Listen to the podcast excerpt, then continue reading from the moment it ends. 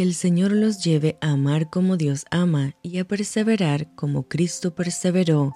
Te saluda tu amiga Merari Medina. Bienvenidos a Rocío para el Alma. Lecturas devocionales, la Biblia. Primera de Samuel, capítulo 12. Dijo Samuel a todo Israel, He aquí yo he oído vuestra voz en todo cuanto me habéis dicho, y os he puesto rey. Ahora pues, he aquí vuestro rey va delante de vosotros. Yo soy ya viejo y lleno de canas, pero mis hijos están con vosotros, y yo he andado delante de vosotros desde mi juventud hasta este día. Aquí estoy, atestiguad contra mí delante de Jehová y delante de su ungido, si he tomado el buey de alguno, si he tomado el asno de alguno, si he calumniado a alguien, si he agraviado a alguno, o si de alguien he tomado cohecho para cegar mis ojos con él, y os lo restituiré. Entonces dijeron, Nunca nos has calumniado ni agraviado, ni has tomado algo de mano de ningún hombre. Y él les dijo, Jehová es testigo contra vosotros, y su ungido también es testigo en este día, que no habéis hallado cosa alguna en mi mano. Y ellos respondieron, Así es. Entonces Samuel dijo al pueblo, Jehová que designó a Moisés y Aarón, y sacó a vuestros padres de la tierra de Egipto, es testigo.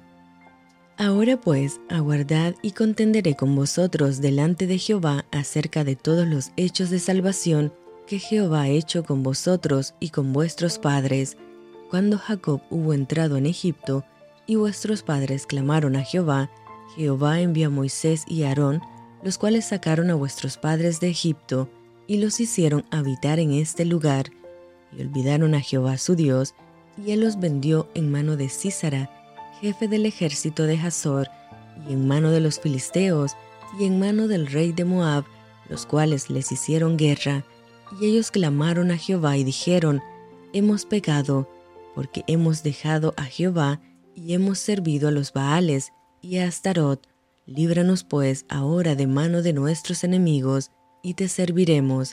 Entonces Jehová envió a Jerobaal, a Barak, a Jefté y a Samuel, y os libró de mano de vuestros enemigos en derredor, y habitasteis seguros. Y habiendo visto que Naas, rey de los hijos de Amón, venía contra vosotros, me dijisteis, no, sino que ha de reinar sobre nosotros un rey, siendo así que Jehová vuestro Dios era vuestro rey. Ahora pues, he aquí el rey que habéis elegido, el cual pedisteis, ya veis que Jehová ha puesto rey sobre vosotros.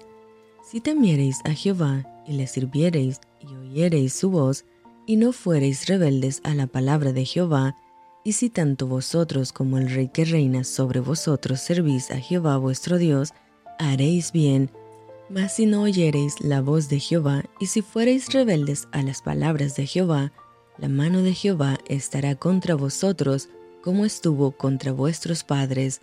Esperad aún ahora, y mirad esta gran cosa que Jehová hará delante de vuestros ojos. ¿No es ahora la siega del trigo? Yo clamaré a Jehová, y él dará truenos y lluvias, para que conozcáis y veáis que es grande vuestra maldad que habéis hecho ante los ojos de Jehová, pidiendo para vosotros rey. Y Samuel clamó a Jehová, y Jehová dio truenos y lluvias en aquel día, y todo el pueblo tuvo gran temor de Jehová y de Samuel.